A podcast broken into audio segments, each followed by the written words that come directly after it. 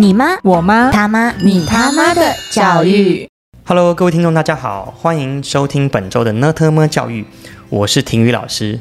那这一集很特别，我们收到很多家长的私讯，会问我们说该怎么样判断孩子的发展阶段，到底该如何分辨孩子是先天上发展的问题，还是后天经验不足导致的？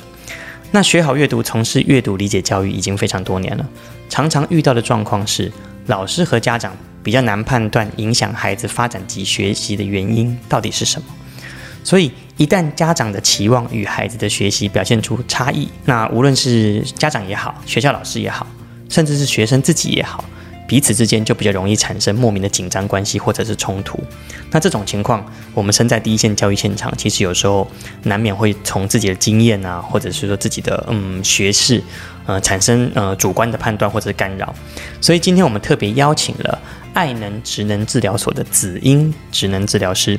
从阅读教育的角度，以及他们自己职能治疗的背景，和我们一起探讨如何更好的从职能治疗的角度认识孩子的学习进程。那我们欢迎那个子英职能治疗 师。 Hello，大家好，我是职能治疗师子英。是，那哎、方方方不方便那个治疗师先简单的自我介绍一下吧？ OK，呃，我我毕业于台湾大学的职能治疗系，那我目前在呃小儿领域做这个职能治疗已经有大概六年多的时间。那目前在天母呢经营就是自己的职能治疗所，那我们主要是做就是呃就是我们其实主要呢就是呃有除了在治疗所之外，我们也会呃直接进到学校。那学校的部分呢，就是从可能幼稚园一直到国高中，然后入校让老师做一些咨询，然后也提供呃学生在这个学习上面的一些建议。所以小儿的定义其实蛮广泛的，我可以这样说吗？对，基本上十八岁以下都可以列到小儿。 了解，哇，这小孩相当之广泛。那我想说，呃，我们很快的进入到第一个题目，就是呃，很多家长啊，常常对于孩子的学习发展，尤其是您刚刚说小儿，基本上十八岁以下就是幼稚园、国小，然后接下来就会有升学的压力，所以往往家长们都会对孩子的学习发展，嗯、感到比较焦虑。那我想询问说，那您就您接触的经验，或者是孩子呃家长的反应来说，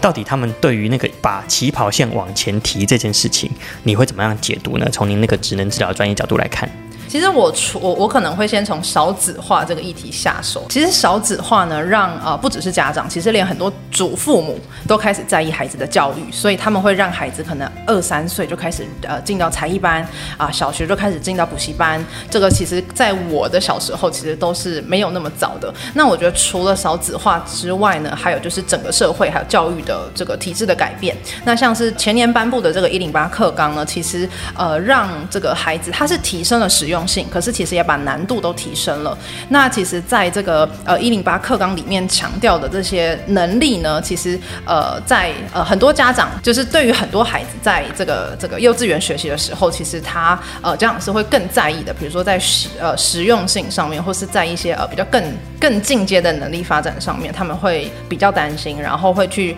呃就是，而且我觉得家长之间就是口耳相传说，哎，我觉得哪一个才艺班不错，那我觉得家长就会觉得，哎，他有上，那我就不能输，嗯所以我就是我他也上，那我也要上。那我觉得呃各个家长这样子不断的就是互相的推销，那我觉得嗯每一个孩子就是开始在呃二三岁的时候就进入才艺班，我我今天早上才听到一个消息，就是就是周遭有一个家长询问，就是他的小孩子目前是四岁，要升五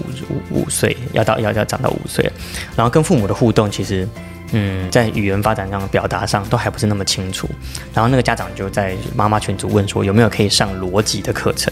但是我就很好奇说他在语，他可能连很多词汇都还没有累积，或者是很很多词汇都还没有建构，但是已经有专门针对像这样子年纪的孩子去设定设定呃帮他上逻辑的课，没错所以我想问没说错，这个就学理角度来说，这是这是 po- possible 这是可行的吗？其实我必须说，有些孩子他为什么会去想要上逻辑的课程，是因为他觉得，呃，我的孩子如果送去这种逻辑的这种班级，他可能就会哦有逻辑，嗯对他可能就会开始听得懂我在讲什么。对，那我所以我觉得有时候家长是，呃，我我讲白一点，其实他就是就觉得我的孩子跟别人一样，所以我只要让他送去就是有这种训练逻辑的，我的孩子就可以跟别人表现一样。没有没有表现不在在要从原本一样要变不一样，还是原本不一样要变一样？我认为是他想要跟别人一样。哦吼，对，因为可能他的孩子在理解上面是弱，像你刚刚说，他其实没有什么口语，所以他可能在理解上面，或是在呃整个问题处理上面的能力是弱的。那他就觉得说，哎、好像那我是不是针对他的逻辑去提升，而不是针对他比较呃低阶的能力去做提升？那有没有可能其实是家长可能本身在表达的时候就欠缺逻辑性？他因为我对我来讲有很多变数，所以那个家长在问我的时候，我就说，我说我我我我不是很熟悉，但是我反复觉得他是不是要学习的可能不是逻辑，因为逻辑对我来讲，逻辑不是理哲学嘛，不是可能到高中、高三或者大学，我们可能勉强会接触，还还不见得听得听得懂。嗯，但其实现在很多是 for 小孩的，像一些呃，我不知道你有没有听过 STEAM 的课程，哦，STEAM，就是一些嗯科技或是数学。其实他现在年纪都拉到非常小，很多在这个学龄前就有这些能嗯力的培养。哼、对，那我觉得，就像我觉得刚刚我提到，就是其实很多家长就是他也搞不清楚到底孩子欠缺什么，哦他到底需要什么，所以他就是听到别人上什么，我就去上什么，这样，哦然后他就是想要跟别人表现一样，不哦能吼输这样。了解了解，所以所以事实上，就您的角度来说，它是真的有评判标准的嘛？有一套标准，就是说至少 average 中间值是怎么样？如果低于那个中间值，可能就要该上的要上一上；高于那嗯个高阶中间值，可能就暂时先不用。有到底学就是大统计学里面，其实有，因为像如果我们在不管医院或现在治疗所做的这种标准化的评估，它都是有一套长模，然嗯后去对照跟你同龄的孩子比较，然后你现在百分比在哪里。所以这是这个，但是这个都是要进到医院做评估，嗯你才会得到这个数据。了解。对，所以你会建议所有的家长都送去吗？其实不会耶，因为我觉得你知道，其实我觉得有时候孩子的压力大的来源，它其实都是来自于家长爱比较。嗯那家长比我较好的敢问，讲哦， 我们好像没有，我还没说过这句话。OK，好，但我嗯觉得这样比较不是坏事。可是家长比较，如果造成孩子的压力的时候，或者是说他对于孩子有错误的期待的时候，嗯，那我觉得这个对孩子的发展就会有非常大的阻碍。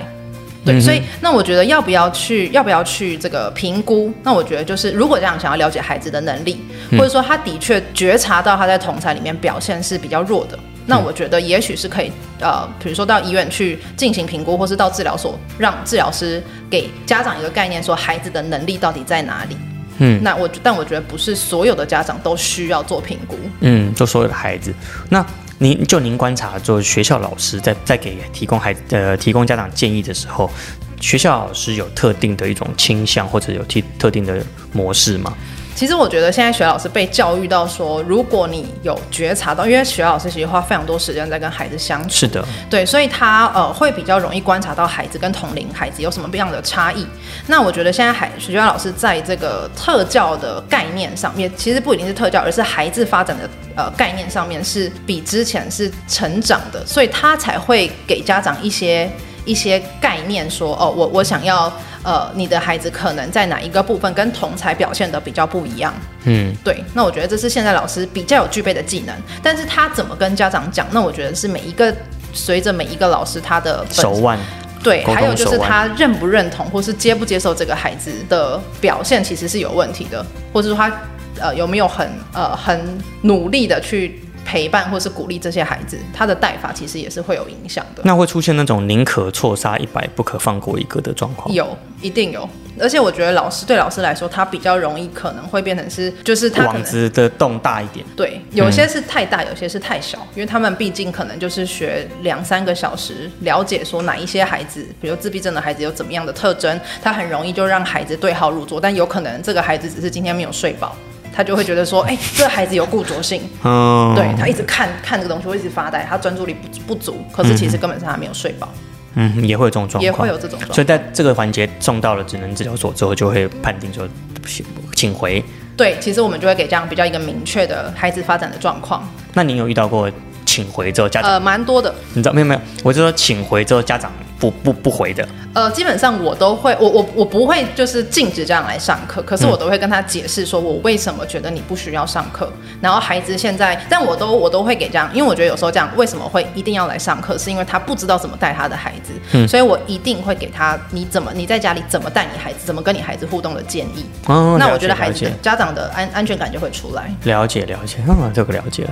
那我们延续的上面那个题目哦，因为时间被 被催促了哈，就是说，嗯，可能家长不其然在带自己孩子过程中，觉得自己孩子可能跟自己相处互动并没有太大的不一样，或者家长可能没有这个时间，或者是没有这个专业素养，或者没有这个耐心，让帮自己更好的去认识自己的孩子。所以听必须透过学校老师，甚至是补习班老师，或者是嗯可能辅导老师的建议这样子。那当家长在听到这个讯息或接收到这个讯息的时候，你觉得他在从知道辅导老师建议应该去职能治疗所之前，在评估之前，家长可能需要哪一些？你觉得应该要有心理建设呢？嗯，其实我觉得他应该家长的心理建设，其实我觉得他呃，比如说可以针对老师提出的部分嗯去多观察自己的孩子。对，但我必须说，其实现在家长在我我们可以同理啦，上上班一整天也累了，那孩子嗯回家其实他就是求一个放松，所以我觉得家长跟孩子都要一个放松的状态下，其实家长比较难去觉察到孩子真的在跟同龄比起来比较有什么难样的还是比较状能况，比较难。好难哦对，，比较难。对，所以那我们觉得，如果老师，哎，家长收到说老师觉得说，哎，孩子在比如说专注力或是互动上面，可能跟同才比较比起来是比较弱的时候，那我觉得还家长可以先尝试着引导看看自己的孩子，嗯，或是说去了解一下自己孩子在专注力上面，比如说老师呃老师的主诉是说孩子的专注力比较不够，嗯，那家长可能在家里我们就试试看，我们带着孩子去呃，比如说做一些静态的操作啊，积木或是七巧板等等的，那我们先实际去观察看看孩子的专注力的状况。如果我们对孩子的能力是了解的，就不会觉得很恐慌，说我的孩子真的有问题。嗯嗯，哼有时候恐慌是来自于我不了解我的孩子，那他不了解的原因是因为没有正确的方法。或是说其实没有足够的时间陪伴。而且我必须说，有时候孩子对于家长是不愿意遵守规范的。反而不愿意。是非常不愿意的，对，因为就是对爸爸妈妈来说，没有老师的一句话来的有力，嗯哼，嗯哼，这我可以理解。那如果评估之后呢？您觉得评估之后，家长在介绍评估报告，哎，可能要进一步追踪治疗的必要的时候，那家长有什么地方需要调整呢？也是同一套嘛，就是嗯，呃刚刚刚曾治疗师说的，有给你一些建议，或者给你一些可以操作的方针，你还是要去贯彻，还是要延续。没错，应该是说，其实呃，我觉得。家大家不要对评估其实是觉得很害怕，或是我的孩子就会被贴标签。其实评估是让家长更理解孩子每一个能力的发展。那喜欢贴标签或者喜欢被评估，你知道现在家长很很有很多市场上有很多可以玩的，嗯没错亲那种低因为要低龄嗯资源吧。因为我觉得像呃，比如说我们入小学之后鉴定安置，嗯如果你有这个呃评估评估报告书，那你是可以获得包含是巡回老师或是我们专业治疗师入校的这个时数。嗯那我觉得有一些家长是在意说我有没有获得这个时数，所以我希望可以去评估。嗯对，那但是比如说我们就呃你在幼儿园的时候第一次是省钱的角度吗？刚刚那个是省不是，它是它其实不用不用花费，因为都是自呃教育局出钱。没有，就是因为教育局出钱，我多了这个资源来照顾我孩子，相对来讲，呃我等于是赚到了嘛。其实我觉得这样不会用省钱的角度，他们是选呃会从一个呃我在学校有另外一个专业可以进来帮忙的角度，帮助我的孩子学习。哦嗯、哦我遇到的这样大部分是走这个路线。了解，对对对。那这种我问的比较，接下来就比较 clean critical 一点了。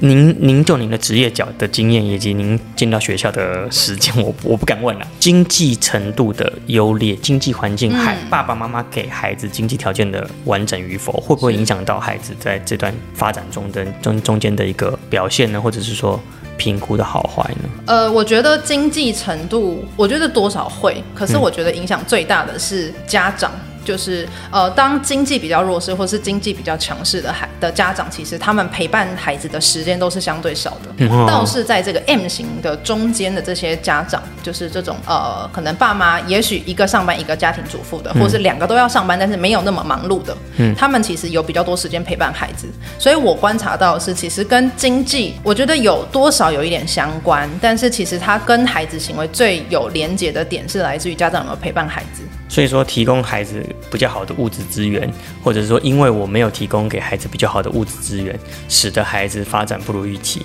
这都不是理由，对不对？没错，对。嗯，了解。因为因为其实我觉得物质物质，你基本上我们都跟家长说，家里有什么我们就玩什么，你没有没呃，绝对不是要求说你一定要去买什么东西才有效。嗯那我觉得，所以物质其实不是我们讲的重点，而是家长有没有陪伴，然后家长带领孩子的技巧是不是适当的。那学区呢？学区会影响吗？就您跑学校的经验，呃，这能问吗？这能这个能问吗？学区其实我就是有些家长，你知道，因为在天母嘛，所以人难免会有外外区的孩子，嗯就外区没的错家长觉得，因为天母的学校、天母的老师、天母的环境，整体让自己的孩子可能有更好的发展性。嗯，对，所以我觉得当这个学校是比如说比较重课业，或是有一些学校是比较重这个适性发展的，我觉得家长会用这个角度去挑选学校。那当然，学校的风气也会影响到孩子的能力的表现。嗯，对。但是学，我觉得跟学区不是关系，而是每一个学校的风气。嗯，对。所以所比较以有关会系因为学校的风气也或多或少会影响到孩子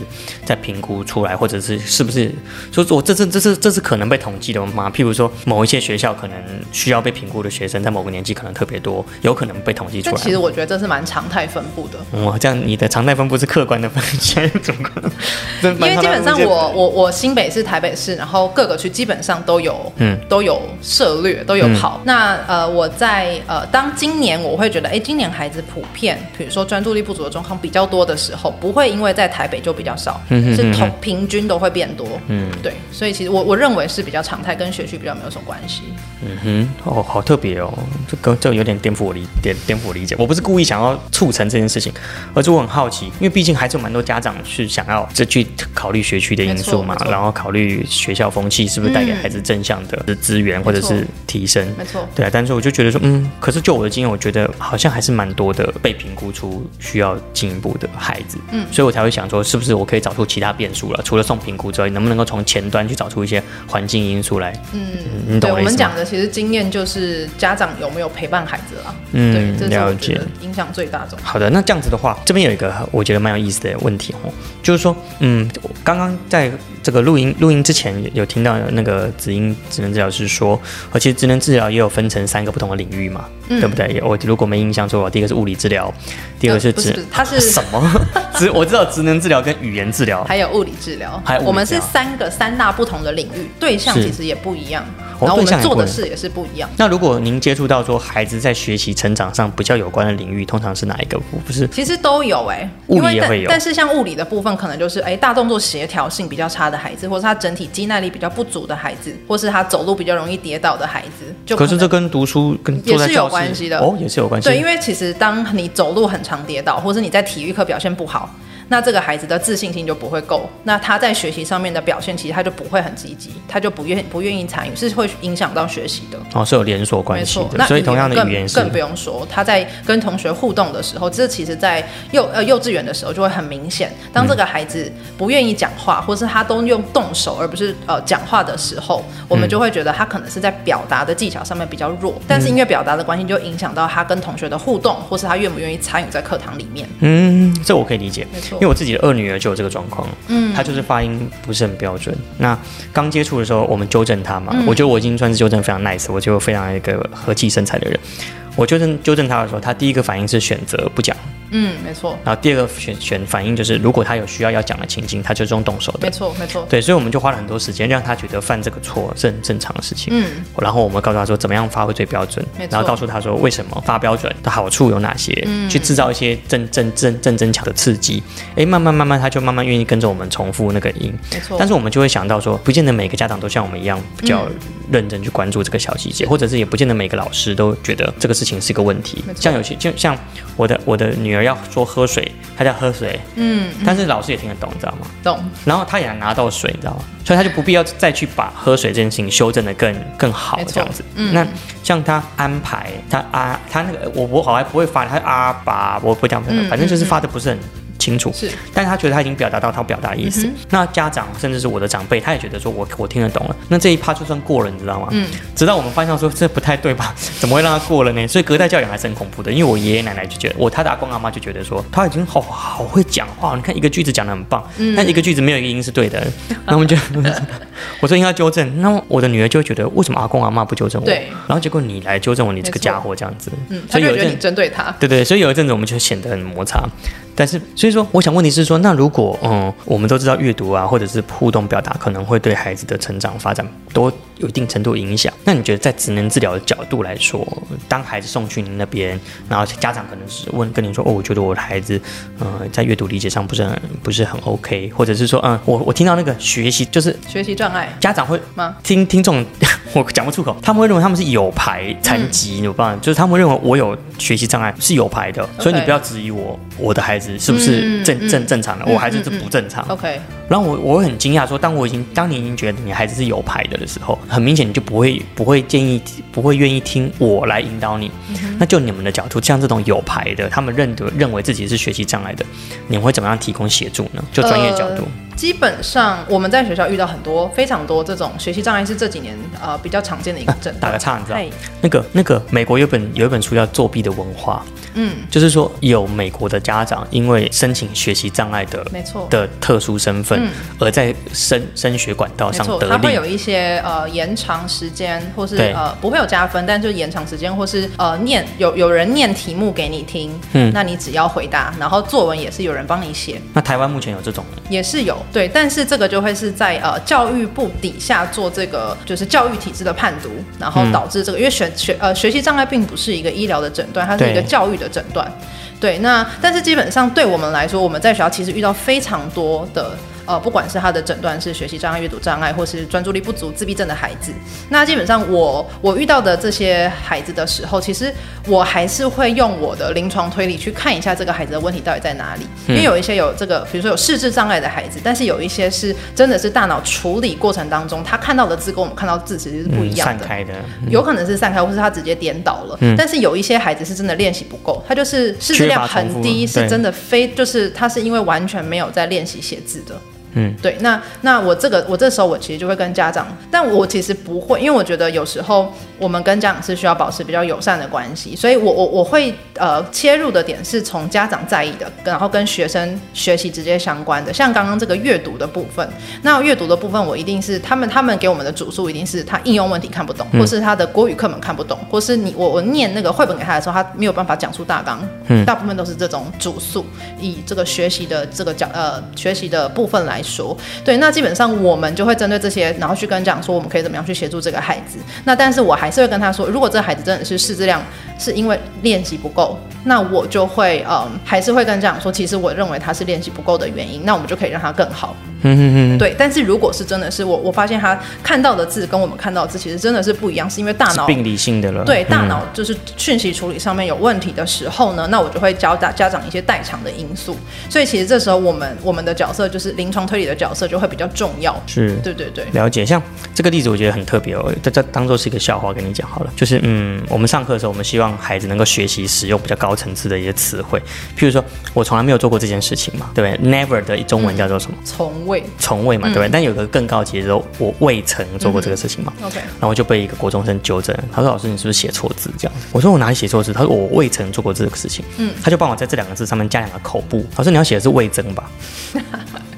你不要笑。然后所有人都吓呆了。他说：“对啊，老师，你应该是要写味增吧？”嗯，我说：“可是味增不会在这里吧？”我说：“我未曾吃过米其林三星，怎么会我味增吃过呢？”他说：“因为是味增口味的米其林三星，他们会去帮错误的讯息连接到他们已知的知识。然后我就觉得说：“哇塞，这吓爆我了！”然后我就觉得词汇量缺乏真的很恐怖。但是很多家长或者现在有一派老师，就是觉得重复练习是孩子自己的事，没错，所以练习量不足有一派是，就是因为呃老师们更希望孩子多理解，嗯，少重复操作。但是又有一派老师是让孩子重复操作到你不用思考，你就是机械反应。所以我就不知道到底要怎么样去拿捏这个平衡点。所以您您在跟学校老师互动的时候，应该是我觉得他们可能，因为我觉得他们现在普遍接受到的是不要再做填鸭式教学。嗯那其实填鸭式就是他们认为的填鸭式，就是我一直让孩子抄写。嗯叫做填鸭式，可是其实很多孩子，他比如说本身在空间概念弱的孩子，他就是要不停的练习抄写，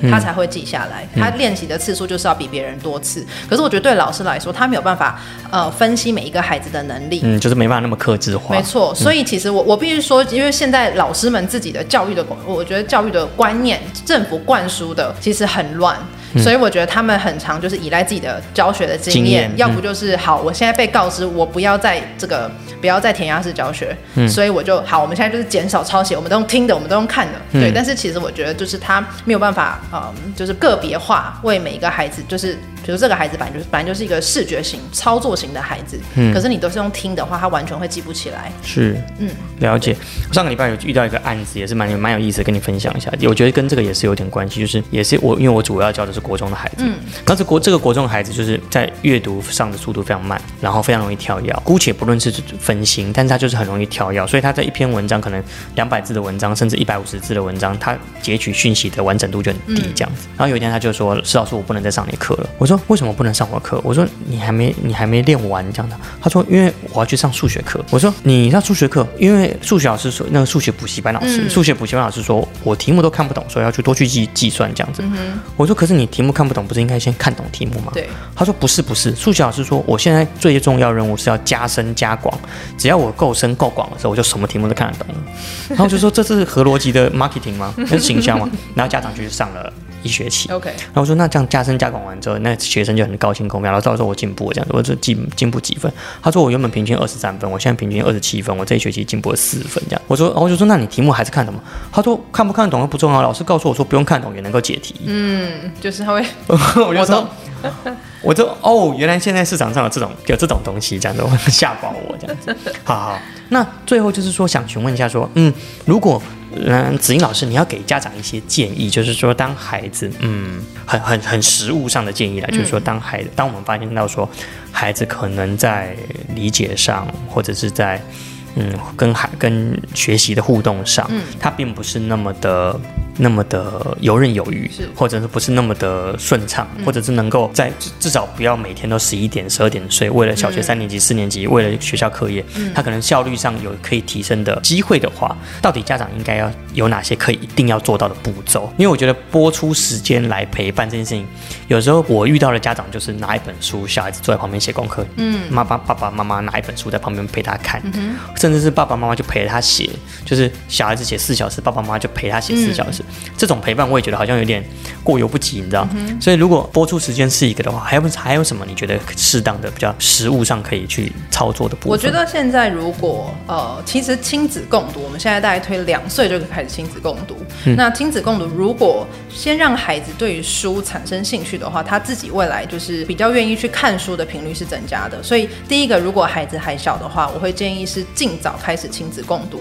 那亲子共读不是一次就要念一本，你可以一次一面、两面就好，但是你是要让孩子理解这个故事在讲什么，甚至你让孩子自己去讲，也不用照着它里面的内容，你就是说哦，里面有一只大象，然后它在喝水，就是其实主要是让孩子练习从看懂书上面到底画了什么，呈现了什么，这是第一个。再来是现其实现在很多家长，嗯，这是我我自己啦，跟我自己的家长讲，都会是不要再帮他做任何事情了，因为其实很多家长就会觉得哈，你念书比较重要，你写作业比较重要，但是你其他的事情我来帮你做要。生活外物上，没错，其实，在很多日常生活上，很多孩子是非常依赖的，他们现在生活的自理的能力是比较不足的。那这个也会造成是第一个是，其实我们我们自己在呃，比如说治疗所或者在学校，我们都会给孩子可能两到三个连续性的指令，看孩子到底能不能记得，就算是很日常的。其实我发现很多孩子是没有办法记得这些指令的。哦但为什么原因在哪里？其实就是因为他在家都是一直在写作业、念书，那其他家长跟他沟通的就是讲的都是每天啊去写作业啊去洗澡，其讯实息他。嗯变得很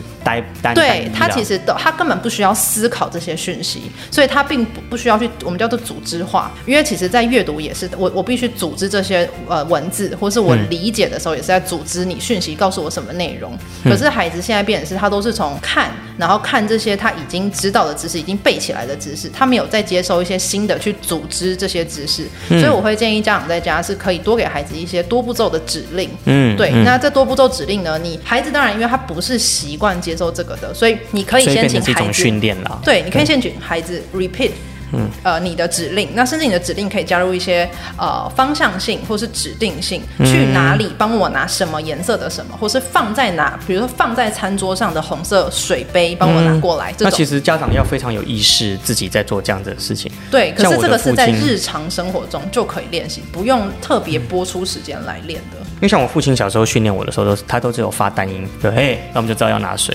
在餐厅，嘿，就知道可呃